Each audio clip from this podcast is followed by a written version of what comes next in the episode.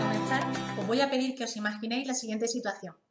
De repente un día decido que voy a empezar a practicar ejercicio, por el motivo que sea. Me hago con todo el equipo y material necesario, me organizo planeando el sitio donde lo voy a practicar, el tiempo que le voy a dedicar, incluso me hago mi lista de objetivos a conseguir. El primer día, perfecto, estoy a tope. El segundo tampoco está mal. Pero llega el tercer día y la intención y las ganas empiezan a irse por la puerta. ¿Alguno de vosotros os sentís identificado? Pues tranquilo, porque no sois las únicas personas a las que les pasa. Por lo general, somos perezosos por naturaleza y tendemos a buscar las salidas más cómodas.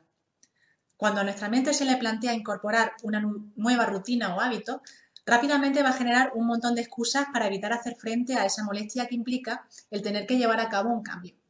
Por eso, en el vídeo de hoy, os voy a hablar brevemente de sobre qué son las razones, las justificaciones y las excusas y os voy a comentar cómo combatir esta última. Una justificación es un argumento que presentamos por algo que hemos hecho y que consideramos que no deberíamos haberlo llevado a cabo. Por otra parte, una excusa es un argumento que presentamos por algo que no hemos hecho. Por último, tenemos las razones. Una razón se basa en una circunstancia que si cambiase haría que cambiase la respuesta. Para que lo veáis un poquito más claro, vamos a ver unos ejemplos. Volvamos a la situación del principio. Llega el momento de salir a correr, pero empiezo a dudar porque hoy hace mucho calor. Si realmente no salgo por este motivo, y si hiciese un poquito más de fresquito, pues sí saldría, entonces en ese caso estamos hablando de razones. No voy a hacer algo por una circunstancia puntual. Pero si da igual si es porque hace frío, si hace calor o porque me aprieta la zapatilla, si da igual lo que suceda, el resultado siempre va a ser que no voy a salir, entonces estamos hablando de excusas. Vamos a ver otro ejemplo, pero esta vez mm, con una situación que está eh, aplicada fuera del ámbito del deporte. Imaginaros que unos amigos os piden que ayudéis en una mudanza y vosotros contestáis que no podéis porque tenéis la celebración de cumpleaños de otro amigo. Si es cierto que no podéis ayudar porque realmente vais a asistir a ese evento, se trata de una razón. Ahora, si aunque no estuviese el cumpleaños, vosotros no querríais participar en la mudanza y lo argumentaríais con cualquier otra cosa, o por ejemplo que me duele un pie o que tenéis visita en casa, entonces estaríamos hablando de excusa.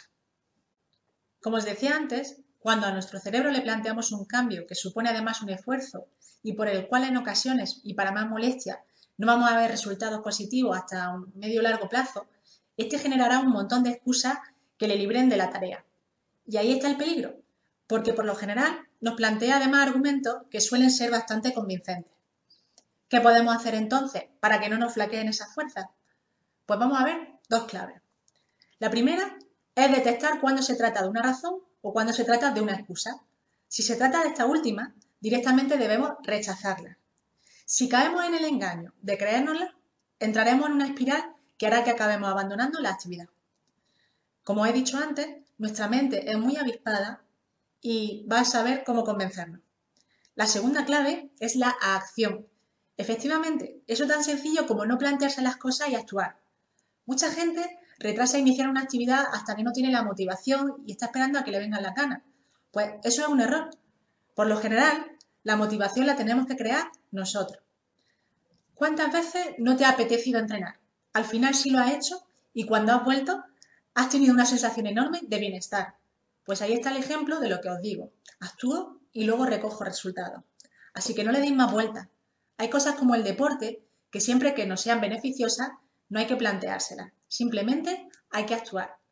Y para acabar, una revelación. Tranquilo, sed paciente y aguantad, que cuando consigáis crear el hábito del deporte, hasta vuestro cerebro se va a poner de vuestra parte y os va a pedir más. Hasta aquí el vídeo de hoy. Espero que os sea de utilidad y nos vemos en la próxima. Hasta luego.